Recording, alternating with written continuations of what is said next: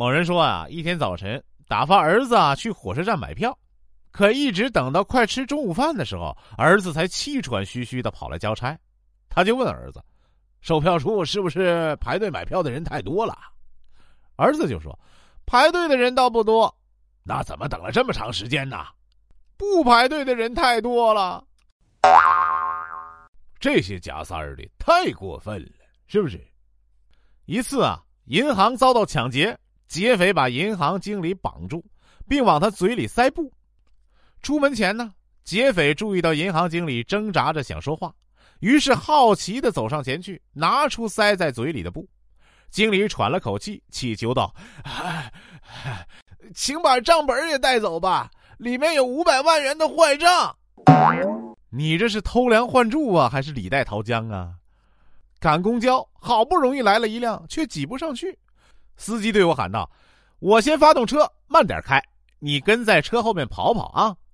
我就纳闷啊，这算什么意思啊？没办法，我只好跟在车屁股后面跑。眼看着车开了几米，忽然一个急刹车，车上的乘客把持不住身体，全部倒向车的前面去了，后门一下子腾出了好大一块地方。这时候，司机大哥得意的招呼我：“上车。”你这是什么损招啊！我天哪！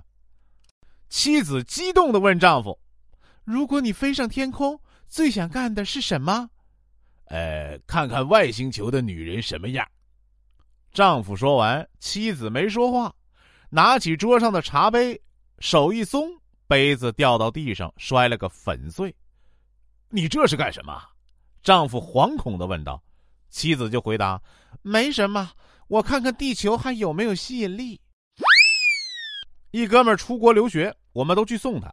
他呢和热恋中的女友道别，女友摸着他的脸，含泪不语。几分钟后，他对他说：“有什么话就说吧，这又不是触摸屏。”